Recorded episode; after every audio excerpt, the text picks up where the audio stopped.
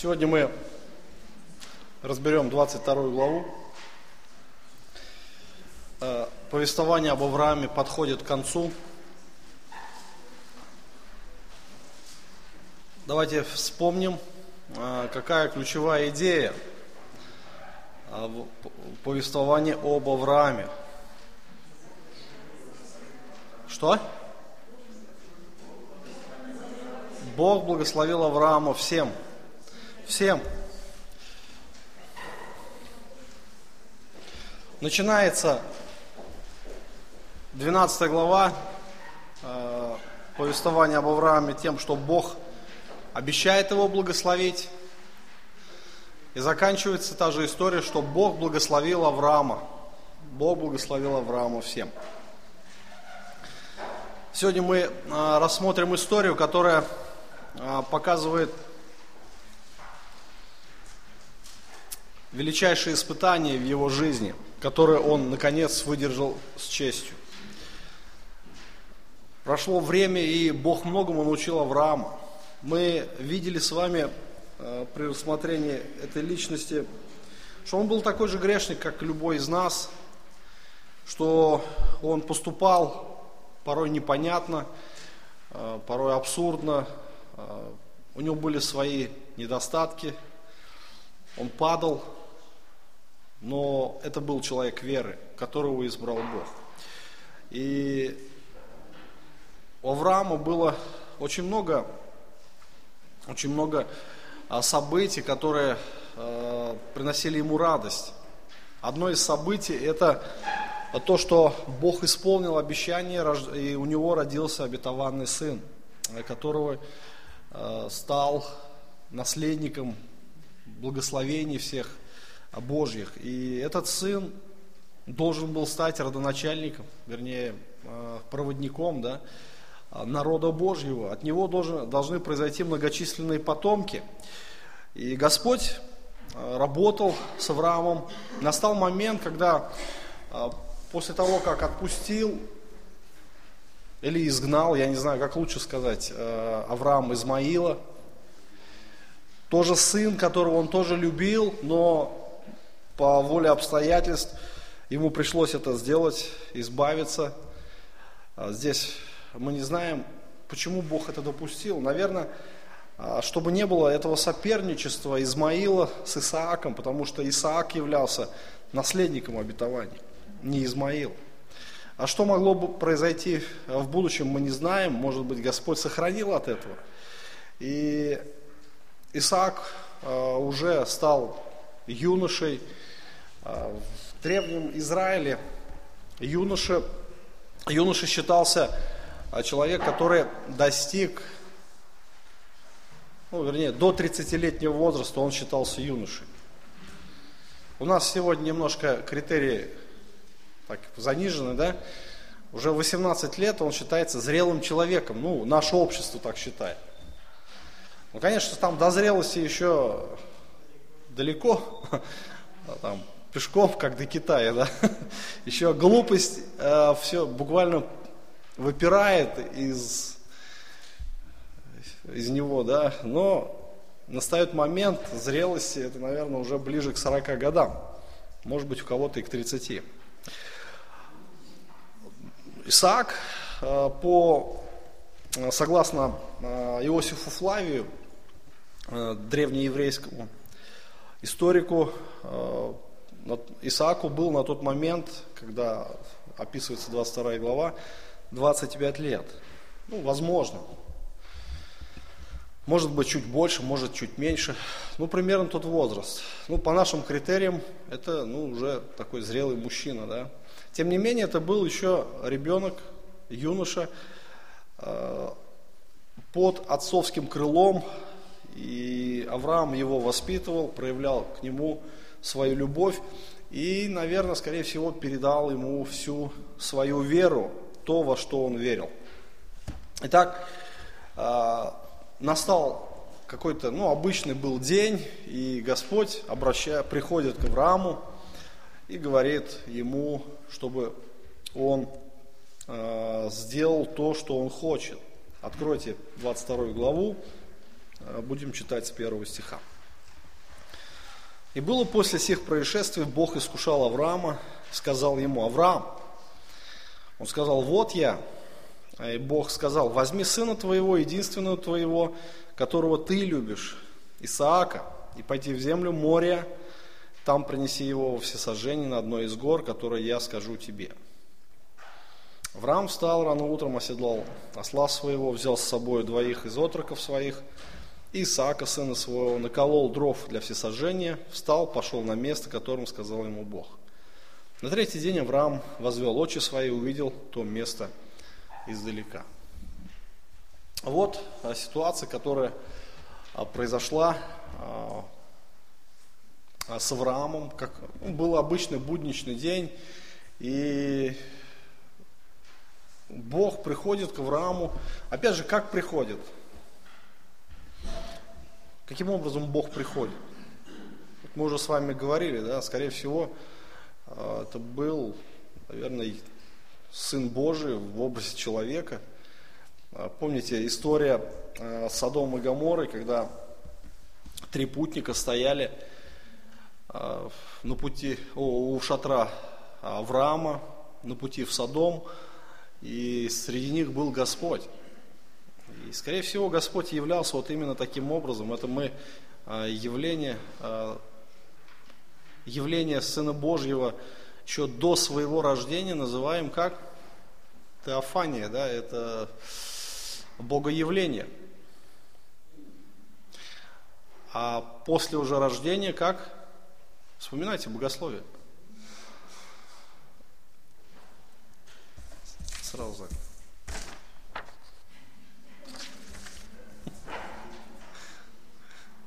Боговоплощение. То есть вот есть вот эти понятия, мы их должны различать. Богоявление и боговоплощение. Что значит богоявление? То есть Бог являлся, не просто Бог, вот мы знаем, что э, существует три лица в Божественной Троице, да? А кто именно? Вот именно Сын Божий, вторая личность Троицы, являлся еще во времена Ветхого Завета. И причем очень много раз. И в этой истории, а, в этой истории мы видим а, явление Сына Божьего, тоже несколько раз он является. Вначале, когда говорит Аврааму, дает повеление, и второй раз, когда уже останавливает Авраама, когда тот уже занес кинжал над своим сыном. Богоявление, то есть Сын Божий, он везде проявляет себя в истории – а, это, ну, об этом можно много говорить. Я думаю, что когда мы будем с вами вновь а, проходить материалы библейской школы, наверное, будем останавливаться на этом более тщательно, смотреть, как Господь наш, Спаситель наш являлся, а, был явлен в Писании самых первых строк, в первых, в первых главах книги Бытия, когда он проявлял себя в творении, потом, когда он общался с Адамом, когда он являлся а, Ною, когда он являлся патриархом, когда он являлся народу израильскому и так далее. В течение всего Ветхого Завета он являл себя. То есть это яв... э, богоявление, это явление Сына Божьего в Ветхом Завете. Уже после того, как э, Христос родился, это явление по-другому теперь называется, боговоплощение, да, когда Сын Божий воплотился уже в человека. Итак, Бог э, явился к Аврааму. Э, интересно, что здесь мы видим, что написано, Бог искушал Авраама. Вот это слово интересное, искушал. Э, что значит это слово?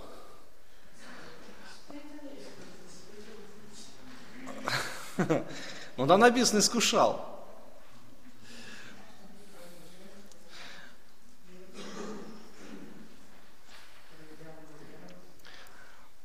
искушал. Э, в Новом Завете написано, что Бог не искушает никого. Ну, наверное, ошибка в Писании, да?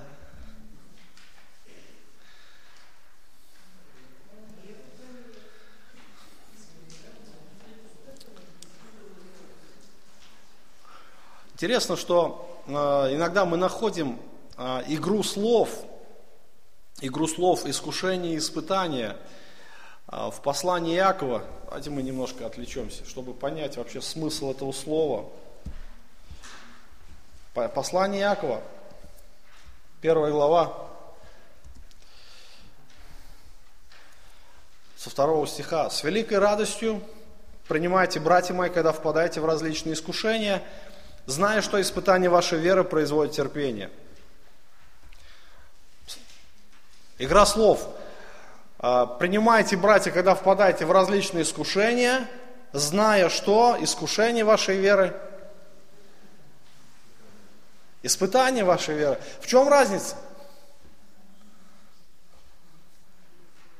В чем разница?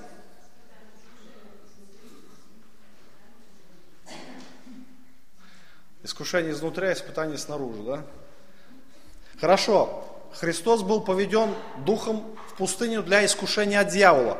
Что, дьявол внутри у Христа сидел, что ли?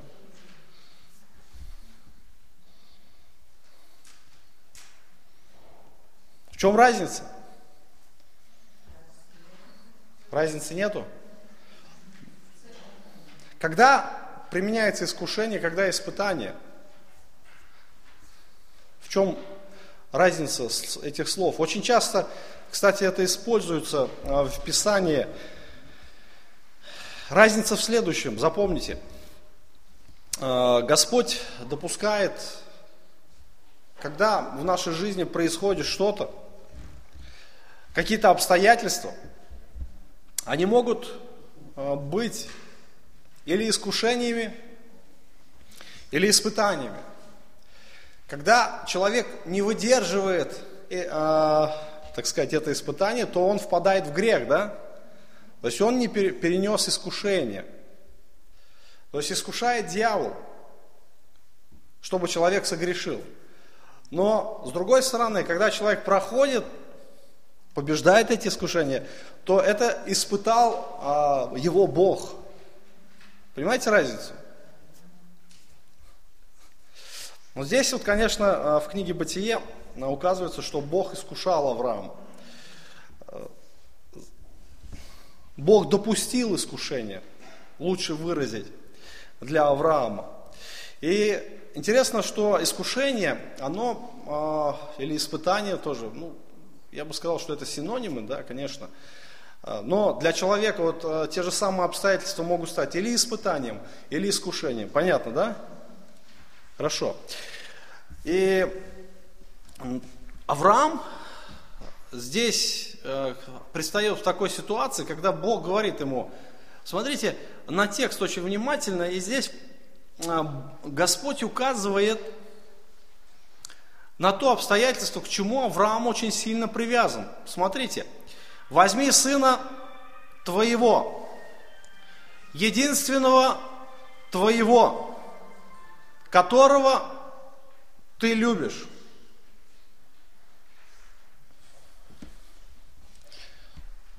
Смотрите, вот Господь не, не просто говорит, Авраам, возьми сына своего иди на гору море.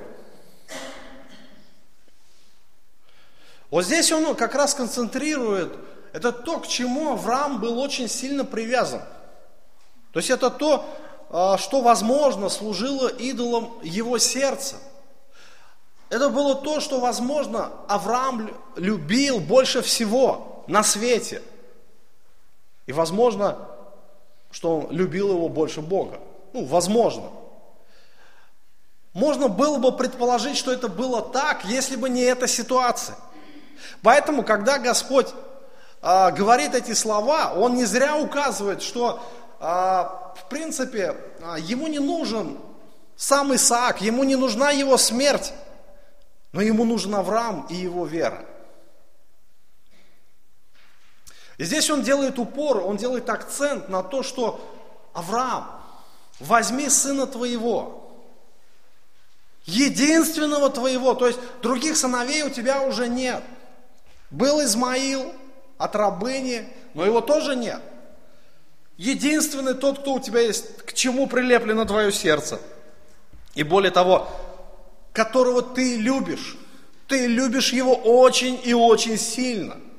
То есть ты, возможно, к нему очень сильно привязан.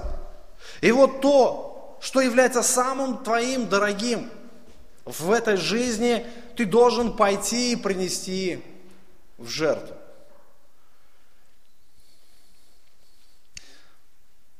Я хочу, чтобы вы сейчас поставили себя на место Авраама. Что головой мотаете? Нет, да? Ну вот как раз а, в этом-то и изюминка. Вы знаете, что а, Господь дал нам не зря заповеди, да? Возлюбить Господа всем сердцем, всей душою, всем разумением своим, всей крепостью – то есть, да не будет у тебя других богов пред лицом моим. Не сотвори себе кумира, никакого изображения на небе, на земле под водой, да, там написано. Он говорит, я Бог, ревните. То есть это сущность Бога. И Господь, конечно же, будет нас проводить через эти обстоятельства, испытания, чтобы мы на этой земле не любили никого больше, чем Он. И, конечно же, Он будет касаться идолов нашего сердца. Он говорит, я Господь, нет другого. Книгу Исход мы с вами будем, когда проходить, если Бог нам когда-нибудь позволит, мы с вами увидим, что Бог совершает суды над богами египетскими. И Он везде говорит, я Господь. Нет другого, я Господь. То же самое и в нашей жизни. Нет другого Бога, я Господь. И Он не хочет, чтобы мы были прилеплены к чему-то. И, конечно же, Авраам, не исключение, он был такой же человек – мы не можем э, как бы его превознести выше небес, как делали это раввины, говорили, Авраам это само совершенство, он был без греха, поэтому Бог его избрал, поэтому он его взял, с ним заключил завет. И мы, мы с вами видели, да, на рассмотрении жизни Авраама, мы видели, ну, каков был этот человек. Ну, его поступки иногда, они просто обескураживают.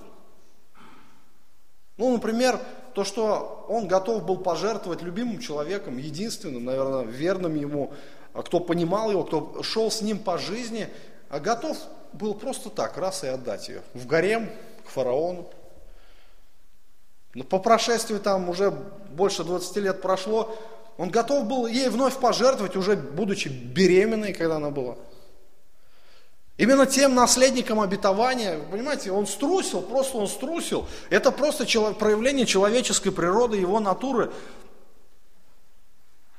И где-то мы можем его тоже понять, потому что часто бывает, что мы оказываемся в подобных ситуациях, обстоятельствах, когда мы способны поступать так же, как он. Но мы видим Авраама, очень сильного мужа веры, когда он э, хотел избавить Лота, вооружил свою армию, армию, которые, наверное, не были воины. Я не уверен, что там были воины, ну, его слуги. Там 318 человек. И они пошли, напали и разбили отряд вот этой э, вавилонской коалиции. Почему он достиг победы? Потому что Господь ему ее дал. Авраам, конечно же, это был обычный человек. Мы не можем его превозносить как-то, но Господь работал с ним на протяжении долгого времени. И он сказал ему, пойди в землю моря, там принеси его во всесожжение на одной из гор, которые я скажу тебе. Земля моря и одна из гор а, – это а, то место, где а, располагался город Иерусалим, именно то место, гора, это одна из гор, э, историки говорят, раввины говорят, то есть все указывает на то, что на этой горе будет в будущем э, Соломоном построен храм. То есть там Господь будет поклоняться. Именно то место, где Авраам устроил жертвенник, а там будет святое святых, святой э, святых, и а там будет обитать сам Бог в народе израильском.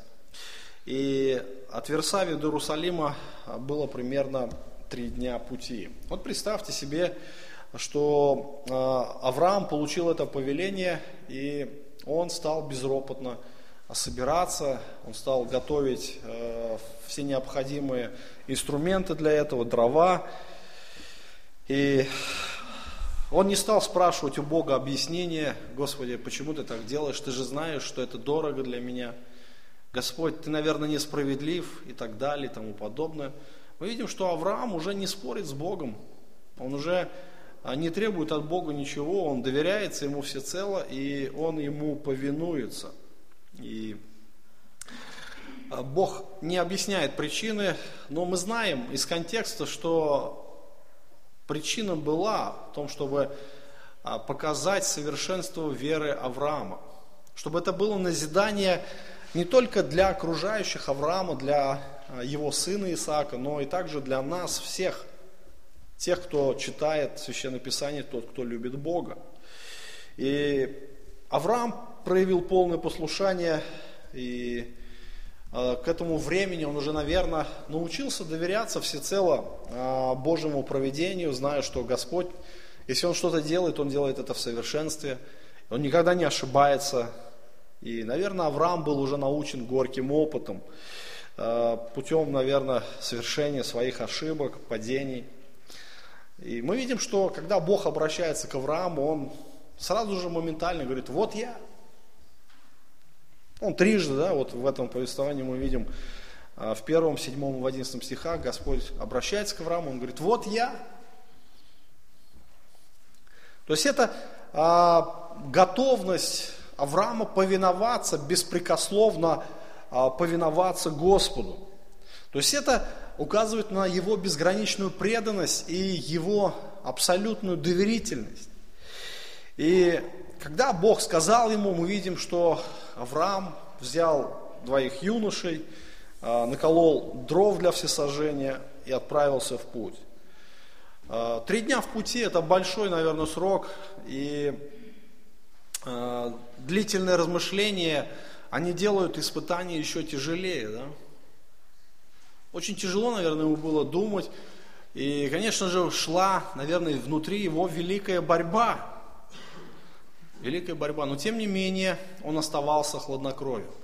Что его подвигло, что а, делало его таким спокойным и таким уравновешенным, хладнокровным? Ответ один – вера. Вера на самом деле. Господь, конечно же, знал сердце Авраама. Он не обращался к Саре с подобным повелением, да? Почему, как вы думаете? Наверное, женщина там истерику бы устроила. Тем более, зная мы а, Сар, зная Сару, она способна закручивать гайки – что там уже и сам Бог ничего не может сделать. Мы видели это уже несколько раз. Он там закрутило так, что там Агарь, э, помните Агарь, э, убежала, она так все это обставила. Все, невозможно уже было находиться. По прошествию времени она так все обставила. Он говорит, все, уходи. Авраам говорит, выгони ее вообще. Авраам уже не знает, он растерялся, что делать. А, он такой же, и Бог говорит, не, Авраам, не связывайся, не надо, иди делай, как она тебе говорит, все, не надо. Все. Как бы подними руки, скажи, сдаюсь. Бог не обращается к Саре, не знаю, к чему бы, каким бы последствиям это привело. Она тоже не знала, э, что нужно там. То есть они собрались и они ушли. Авраам даже вида не показал, что и э, творится у него в сердце какая борьба идет внутри. Но а все-таки вера, вера была явлена, совершенная вера, это то, а, чему мы должны подражать и как мы должны подражать. Это вот как раз а, золотая глава в жизни Авраама. Это, наверное, а, шедевр. Это, наверное, был самый лучший день, где Господь явил свою славу и показав веру Авраама. Вот именно здесь мы можем сказать, да, Авраам, ты молодец. Ты тот, кому мы можем подражать. Ты тот, кому, а, на кого мы можем сказать, ты наш отец веры. Да? Это, наверное, одно из немногих мест, когда Авраам действительно явил свою веру в совершенстве. Пятый стих. Искал Авраам отроком своим, останьтесь вы здесь со слом, а я и сын пойдем туда и поклонимся и возвратимся к вам. Взял Авраам дрова для всесожжения, возложил на Исаака, сына своего, взял в руки огонь и нож, и пошли они вместе. И начал Исаак говорить Аврааму, отцу своему, и сказал, отец мой, он отвечал, вот я, сын мой. Он сказал, вот огонь и дрова, где же агнец для всесожжения? Авраам сказал, Бог усмотрит себе агнца для всесожжения, сын мой. И шли дальше оба вместе. И пришли на место, которое сказал ему Бог, устроил там Авраам жертвенник, разложил дрова и, связав сына своего Исаака, положил его на жертвенник поверх дров. И простер Авраам руку свою и взял нож, чтобы заколоть сына своего. Посмотрите а, вообще на эту историю. Вообще сам а, драматизм, вот этот накал, который по мере а, чтения каждой строки, да, он возрастает. И дошел до кульминации. И опять же мы видим, что Авраам был весьма хладнокровен. То есть он дел, действовал уверенно, а в нем как будто не было сомнений. Ничего не было, вроде бы так вот. Э, убийца какой-то, киллер, которого нет ни чувств, ни жалости, ни сострадания. Ну, конечно же, были у него чувства, но Авраам, Авраамом двигала вера. Что за вера? Вот вы знаете, когда мы говорим о вере в Бога, то а, в народе, вообще в мире, это понятие так размыто сейчас. Сейчас, наверное, процентов 95, если не больше, верующих на земле. И две трети населения земли христиане. Только они понятия не имеют вообще, э, большинство из них понятия не имеют вообще о Христе, о Его сущности, о Его жертве, о Его э, деле, замещении, искуплении и так далее. Что значит вера вообще? Верить в Бога, знаете, люди верят в Бога, они считают себя верующими. Кто-то, можно сказать, что он весьма религиозен, исполняет какие-то обряды. Один человек мне сегодня сказал в пьяном виде, говорит, я верю. Я, говорит, захожу на икону молюсь. Постоянно молюсь. Но вы знаете, что вера в его жизни, она ничего не значит. То есть а, это мертвая вера, абсолютно бесполезная, которая ведет его в ад. И так большинство людей. Но вот Авраам здесь показан как отец веры. И мы видим, что вера Авраама, она не была на пустом месте. Не просто он верил в Бога, а он верил в то, что Бог говорит. Именно в то, что он обещал. А каково было обетование Божие в отношении Исаака – он, у него, от него произойдет народ. Великий народ, да? И, конечно же, Авраам понимал, что он и назван так, Авраам. Почему Бог его так назвал? Раньше был Авраам, просто князь, да? А сейчас вот отец множества. Отец множества. То есть великое множество. И Бог ему обещал, вывел его, и говорит, посмотри на небо, видишь звезды, у тебя будет столько потомков. И, конечно же, Авраам, он доверился этому обетованию, и когда Господь ему сказал, принеси его в жертву, здесь мы видим, что а, Авраам, конечно же, а, наверное, попал первый момент смущения, да, такое произвело в нем это повеление, то есть ну, если бы я был на, вере Авра... на месте Авраама, я бы, наверное, сам себя спрашивал, ну хорошо, если Бог дал это повеление, что Исаак должен умереть, а как же то обещание, что от него произойдет великий народ? Значит, Исаак должен жить?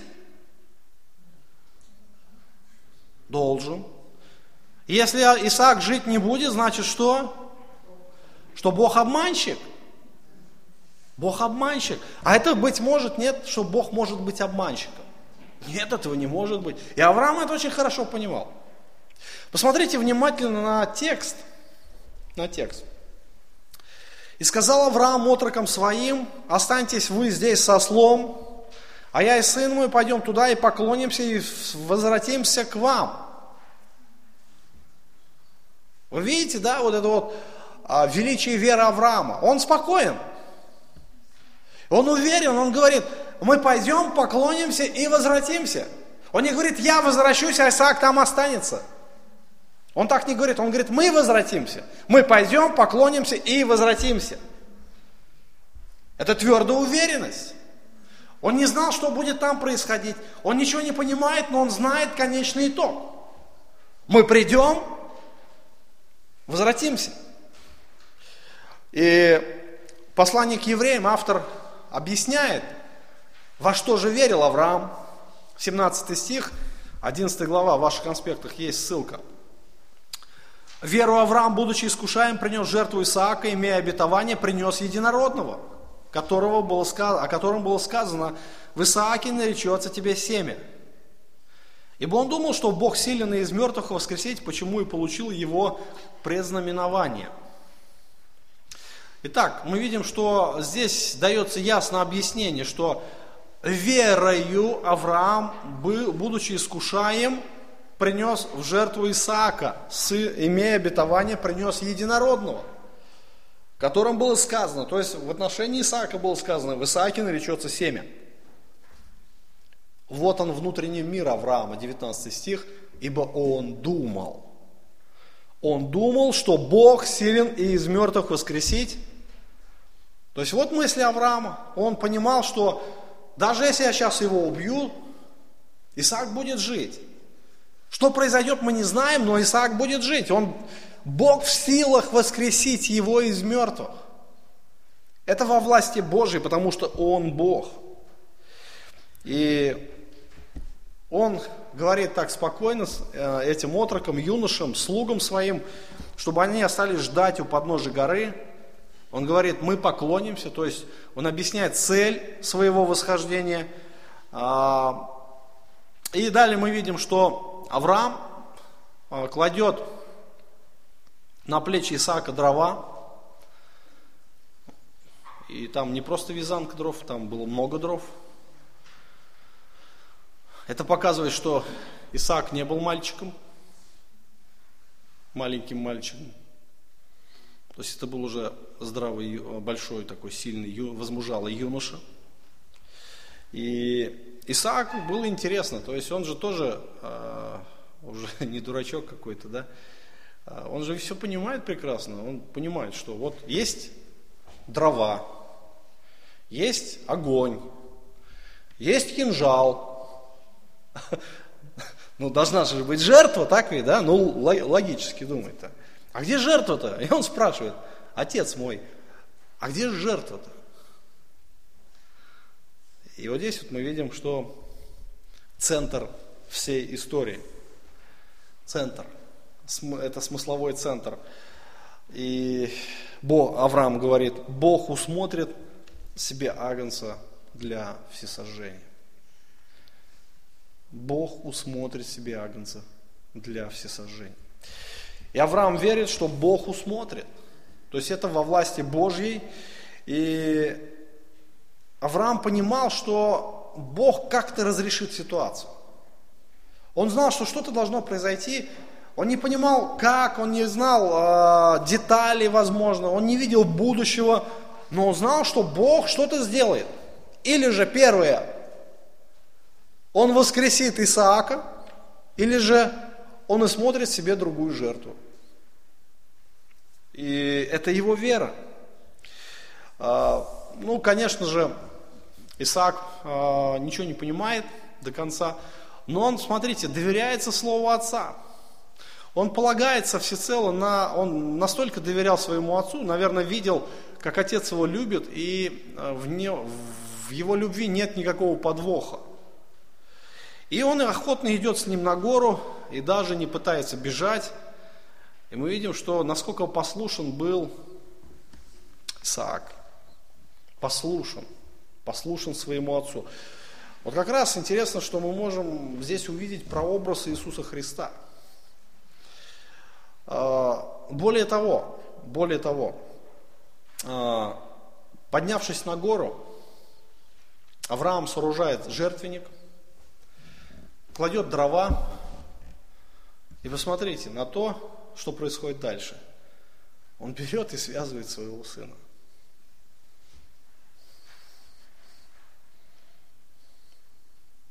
Представляете вообще ситуацию, что происходит? И берет его и кладет на жертвенник. Что думает Исаак вообще? Ну, наверное, современные сыновья бы там бошку скрутили своему отцу, да? В данной ситуации, там, попробуй связать там или что. Он ведь был тоже не мальчик уже. И, наверное, в нем силушка была, ой-ой-ой. И Авраам уже был старичок, которому, можно там сказать, раз ударил, он свалился, да. Но Исаак был весьма послушным ребенком. Конечно же, удивляет э, грани... безграничность вот этого послушания. И, конечно же, мы можем сравнивать, опять же, с Христом. Конечно же, Исаак является э, тем, той жертвой, наверное, послушной э, жертвой Богу. Он не пытается сбежать, он полностью повинуется, покоряется Отцу, даже тот, когда связывает его, кладет на жертвенник и замахивает над ним свой нож – что было в мыслях Исаака? Мы не знаем. Здесь про Исаака ничего не говорится.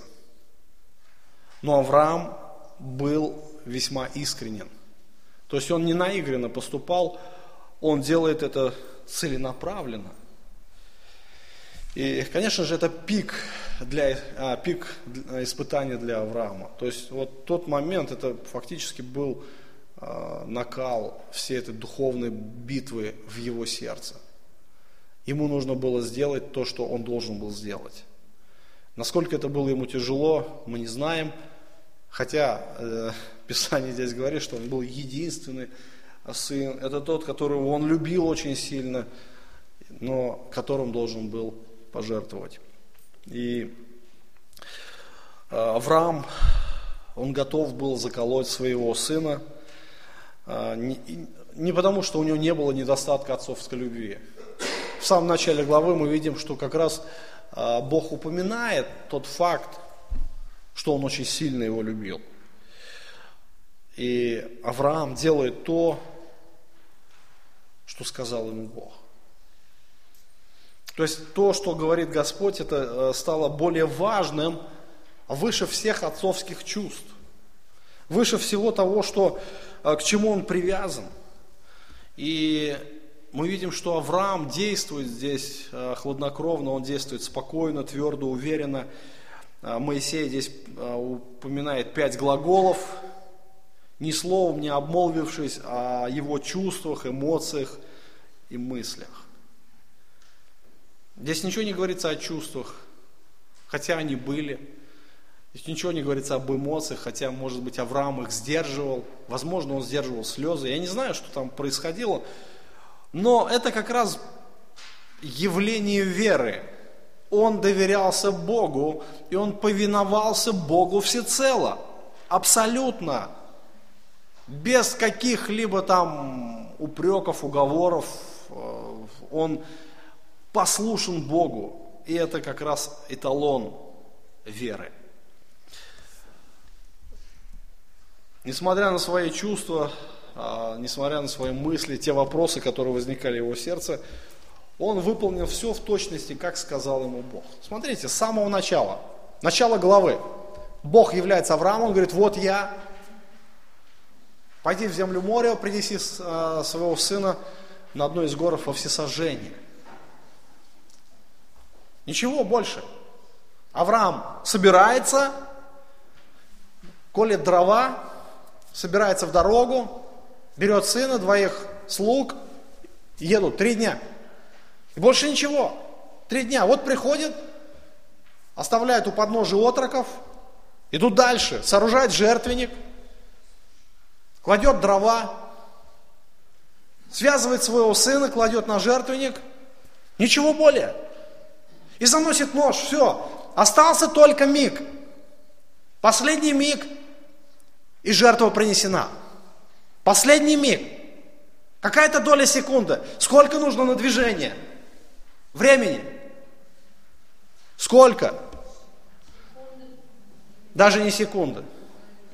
Какая-то часть, доля секунды. Извиняюсь, я нечаянно. Испугались? Проснулись?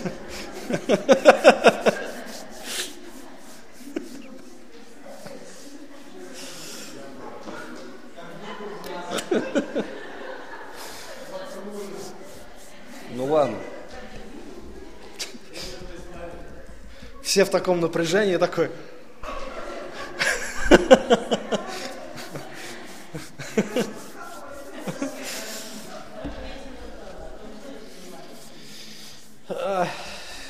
Такое, что ж. Но, знаете, Бог не без милости. Э, Еще мгновение, Исаак был бы мертв. 11 стих. Но ангел Господень возвал к нему с неба и сказал, Авраам, Авраам! Он сказал, вот я. Ангел сказал, не поднимай руки твоей на отрока и не делай над ним ничего, ибо теперь я знаю, что боишься ты Бога, не пожалел ты сына твоего, единственного твоего для меня. И возвел Авраам очи свои и увидел вот позади овен, запутавшийся в чаще рогами своими. Авраам пошел, взял овна и принес его всесожжение вместо сына своего. И нарек Авраам имя месту этому Иеговы Ре, посему и ныне, говорится, на, Иего, на горе Иеговы усмотрится. Вы понимаете, а, вот пик, драматизм, вот как у нас сейчас, да, вот, наверное, пик был всего. Все проснулись, все аж вздрогнули. А, для Авраама это тоже был пик. И, конечно же, Господь вмешивается. Господь вмешивается в ситуацию. Незнакомая его сущность. Вот знакомо, да? Вот сколько раз Бог вмешивался в жизнь Авраама? Постоянно, да. То есть, что бы там ни делал Авраам, уже все готово там, уже еще чуть-чуть и катастрофа. Господь бам вмешивается. И все поворачивает так, что все во благо. Авраам получает благословение.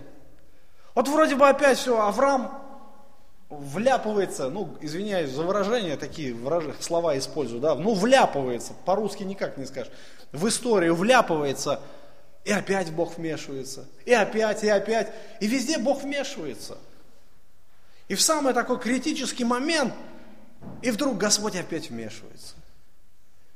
Вы знаете, что до последнего иногда Бог может ждать.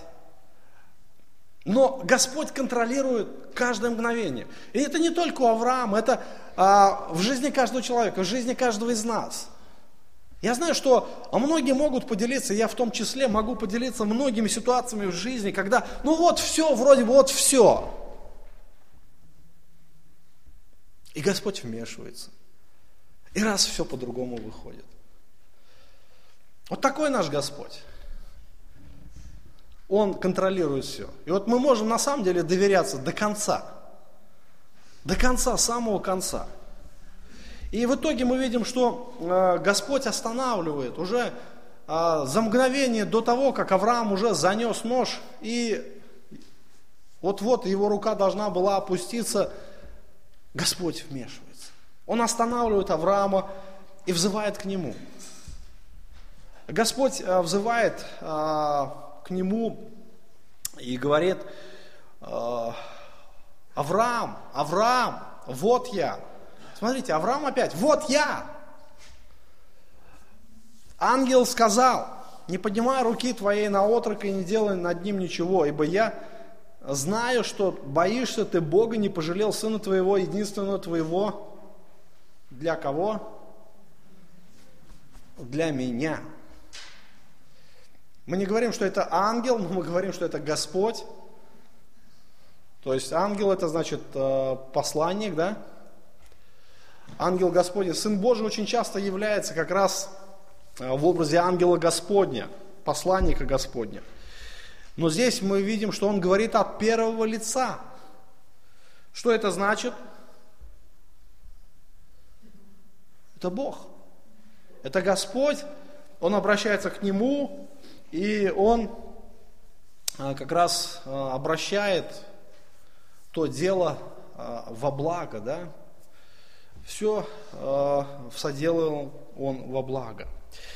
И ангел Господень взывает к нему с неба, и здесь мы видим, что Господь вот это испытание показал, вот в этом испытании показал совершенство веры Авраама. То есть мы знаем, что Бог, Он оценивает наши сердца. Мы знаем, да? Вот теперь э, немножко внимания сюда. Все мы верующие, все верующие, да, ну, по крайней мере, большинство здесь сидящих. Но насколько наша вера совершенна? Как вы можете это оценить? Молодцы. Насколько я могу сказать, что моя вера совершенна? Ну, а, кто-то может сказать, ну, я 30 лет уже в церковь хожу. Кто-то может сказать, ну, а я 50. А что вы смеетесь? Некоторые так хвалятся. И они считают, что это так значимо должно быть для всех окружающих, что они 50 лет в церкви. Но это ничего не значит. А, я здесь сделал ссылку на послание Якова. Посмотрите, в конспекты ваши. Не, дела ли, не делами ли оправдался Авраам, отец наш, возложив на жертвенник Исаака, сына своего? Видишь ли, что вера содействовала делам его, и делами вера достигла совершенства. Исполнилось слово, веровал Авраам Богу, это вменилось ему в праведность, и он наречен другом Божьим. Итак, мы видим, что это испытание показало совершенство веры Авраама. Вот именно то, что э, Бог, Он знает наше сердце, Он знает, насколько мы э, можем доверяться Ему. То есть Он э, знает в совершенстве нашу веру, и в принципе эта ситуация, она была нужна не для Бога. Я еще раз хочу отметить, что ему не нужна была смерть сына Авраама. Ему нужно было сердце отца. И это испытание сделало веру Авраама явной. Явной. Мы знаем, что Авраам стал отцом всех верующих. Отец наш, да, как Иаков говорит. И явной не только для Бога, но для Него самого, а, для Его Сына, для Его окружающих людей, а также для всех поколений, кто почитает Священное Писание. А, вы знаете, что это пример, когда Господь на самом деле показывает нашу веру, уровень нашей веры. Иногда Господь допускает обстоятельства, которые, может быть, затрагивают то самое дорогое, что есть у нас – допускает, да. Это затрагивает, это касается того самого дорогого, к чему может быть а, прилеплено наше сердце. И проходя эти а, испытания, здесь как раз показывается, насколько мы можем доверять Богу, насколько мы а, верны Ему, насколько тверда наша вера. И, конечно же, мы можем признать тот факт, что, конечно же, мы далеки еще до Авраама. Очень часто а, мы можем смущаться при каких-то обстоятельствах. Особенно, когда это касается наших детей. Да? Это касается наших детей. Мы можем быть смущены, но Бог, Он будет Богом. И, конечно же, Бог э, покажет нам нашу веру, допустив определенные обстоятельства. Всегда нам нужно помнить, находясь э, в определенных ситуациях, всегда нужно помнить, что Бог все контролирует. Еще хочется раз, еще хочется раз э, возвратиться к Иакову. Очень хорошее насущное послание, которое перекликается с книгой Бытие. И здесь, когда приходят определенные испытания, Иаков говорит, с великой радостью принимайте. Братья мои, когда впадаете в различные искушения, зная, что испытание вашей веры производит терпение. Терпение должно иметь совершенное действие, чтобы вы были совершенны во всей полноте, без всякого недостатка. И Господь, а, конечно же, будет допускать разные ситуации. И в жизни Авраама мы видим, что Авраам выдержал это обстоятельство, он был тверд, он был весьма уверен, что Бог не может быть обманщиком. И далее мы видим, что Авраам увидел э, овна, запутавшегося э, в кустах рогами своими. И это была жертва, которую Бог усмотрел. Вообще интересно, что, ну, э, вникнуть, да, задать можно вопрос, а как он туда попал? Тоже какие-то обстоятельства этому послужило. Кто-то пас овец, и вот как-то вот э, этот овен заблудился, как-то залез на эту гору, причем на горе, высоко. И как-то почему-то запутался рогами. Ну, конечно же, Бог, да, повелел, мы все понимаем. Да, но просто я что хочу сказать, что Бог контролирует все обстоятельства, и даже те обстоятельства с животными, Он управляет всеми процессами. И именно в тот момент, именно в тот день, вот этот овен заблудился, именно попал в то место, Господь все контролирует. Примерно помните, та же самая ситуация с Петром произошла.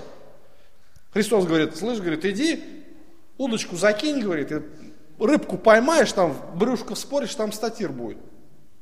Пойдешь, заплатишь за храм. Вот тоже ситуация. Кто-то случайно уронил статир в воду. Какая-то шальная рыбка проглотила вот эту монету.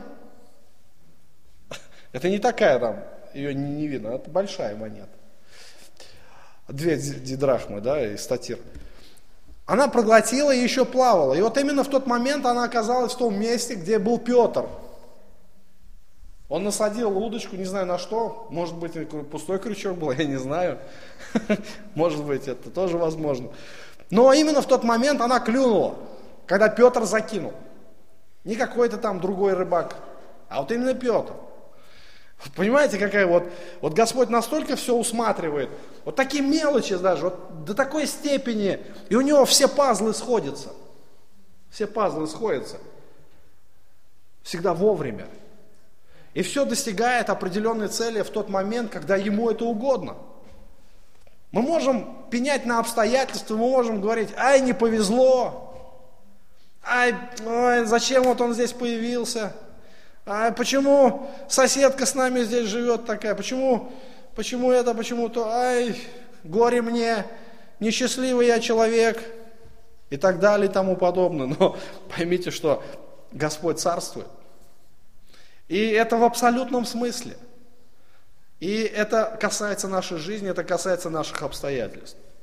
И это свидетельствует как раз история об Аврааме, и мне нравится это место, когда э, Авраам вдруг, э, Бог вот является ему, останавливает его, и вдруг поворачивает все опять же, он вмешивается, буквально влетает в эту ситуацию и все меняет в одночасье. И Авраам такой обескураженный, Господь является, он еще не понимает, что происходит, и он видит, о, агнец.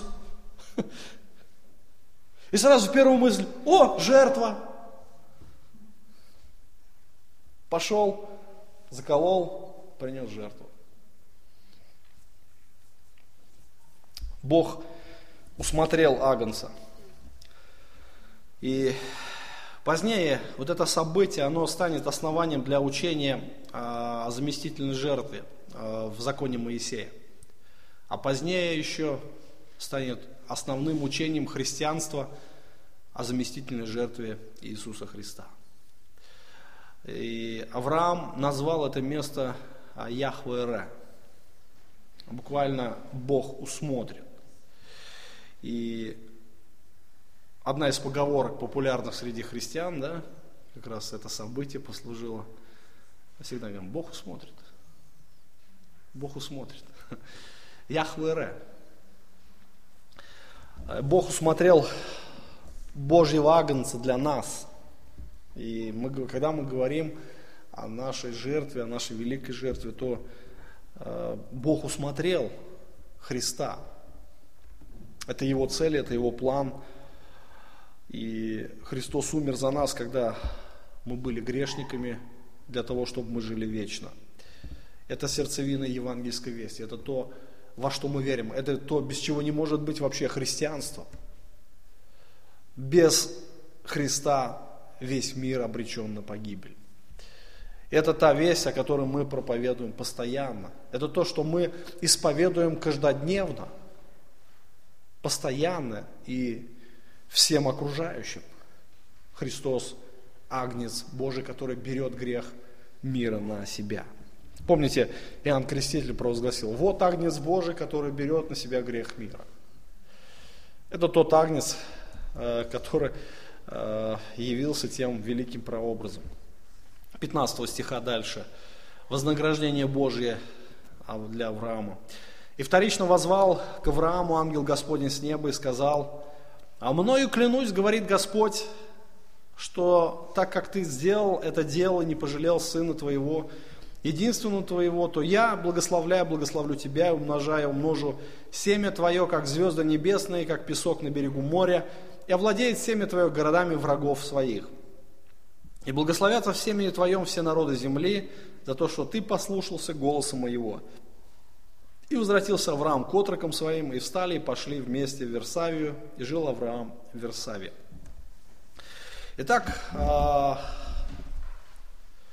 мы здесь видим, что события, которые начались весьма так драматично, а, весьма напряженно для Авраама, они заканчиваются, опять же, повторением. Как правило, а когда что-то происходит, когда Бог является Аврааму, когда Авраам проявляет свою веру, Бог повторяет обетование, вновь э, повторя, происходит повторение тех обетований. Но здесь, вот именно в этом месте Священного Писания мы видим несколько новых деталей. Здесь мы видим, что Бог клянется самим собой.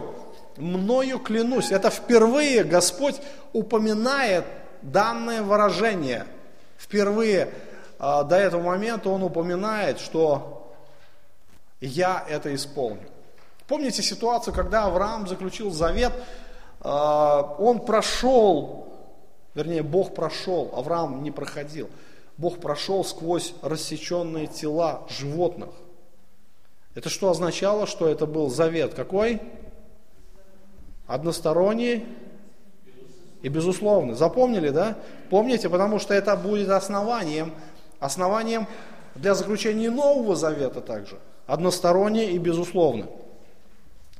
И здесь мы видим, что, ну, вроде бы, ну, Бог вроде бы уже обещал. И постоянно обещает, обещает, обещает. Ну, что нужно для Авраама? То есть это постоянно подтверждение и Э, для большей уверенности Господь добавляет какие-то новые детали. И чтобы вера Авраама была уже абсолютно совершенной, Господь еще добавляет «мною клянусь». Что такое клятва? Обещание, но не просто обещание, да, когда, например, человек клянется, что это обозначает? То есть он придает какой-то вес своим словам, так, да? То есть он готов принести в жертву то самое дорогое, что у него есть, если он нарушит обещание. Ну, например, люди клянутся, говорят, а здоровьем клянусь, мамой клянусь, там, с седыми своими волосами там. Ну, то есть, мы понимаем, о чем идет речь. Здесь Господь приносит то самое дорогое, что есть во Вселенной. Он сам. То есть выше его уже нету, дороже его уже ничего нету. И он говорит, мною клянусь. А нет выше того, кто бы мог засвидетельствовать об этом обещании Божьем. Только сам Бог. И эта клятва, которую Бог дал а, патриархам, это единственная клятва, которая а, была дана патриархам. И на эту клятву будут очень часто ссылаться в других местах Священного Писания. То есть будут помнить об этой клятве. И те последние слова, которые Господь сказал Аврааму, соответствуют его первым словам. «Я благословлю тебя». благословение Авраама а, будет а, в совершенстве. 24 а, глава будет заканчиваться, заканчиваться как раз история Авраама. Бог благословил Авраама всем. Итак, Бог, Бог вновь обещает исполнить обещание, умножить потомков Авраама. И также благодаря послушанию Авраама благословятся все народы земли. То есть здесь обетование об Иисусе Христе, о будущем Мессии, который принесет обетование не только Израиль, о, благословение не только Израилю, но благословение всем на земле, верующим людям. Итак, история, а, наверное, самая драматичная по своему накалу, она заканчивается тем, что Авраам вернулся к отрокам, и они пошли в Версавию. И там Авраам доживал свой век. И, конечно же, ключевая идея этой главы, мы можем, конечно же, сказать, что вера Авраама, да, которая была совершенна, но, скорее всего, я бы, наверное, отметил тот факт, что вера это была второстепенна. Здесь сам Бог является центром. Его верность, э, верность своим обещаниям. И здесь Бог вновь дает новое откровение о самом себе. Это, наверное, центр. И то выражение, которое сказал Авраам, Бог усмотрит себе жертву. Это ключевое выражение. Бог усмотрит себе жертву. И э, Господь замыслил открыть не только патриарху, но и всем нам, э, что в его сущности есть желание спасти недостойных грешников путем принесения заместительной жертвы, заместительного агнца. И как раз Исаак является прообразом всех нас, того, кто достоин смерти. И заместительный агнец, да, вот этот овен, является прообразом э, жертвы Иисуса Христа. Христос взял грехи наши на себя, чтобы мы жили вечно. И, конечно же, Божья сущность, она как раз открывается в том, что Он является спасителем для грешников.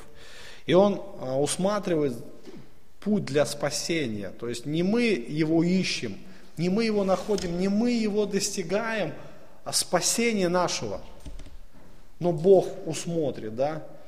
Как раз его имя, а, оно отвечает его сущности, он будет усматривать. То есть все наши нужды, все, в чем, в чем мы нуждаемся, Бог усмотрит. И самое главное, наша духовная нужда, спасение наше, оно будет усмотрено Богом в жертве заместительного агнца Божьего Иисуса Христа. И как раз Его имя Господь усмотрит, отображает, а, являет, наверное, славу нашего Господа. Он центр. И помним, а, ключевое повествование, ключевая идея в книге «Бытие», вспоминаем, Бог открывает себя. Вообще не только бытие, это вообще вся Библия. Но здесь в бытие как раз мы помним, что израильский народ находился на пути в обетованную землю, и Бог открывает себя, Бог являет свою сущность, Бог открывает свою славу, а чтобы Израиль очень хорошо понимал своего Бога, чтобы он знал, чтобы он не поклонялся другим богам, чтобы он отошел от поклонения богов египетских и не прилепился к богам ханаанским.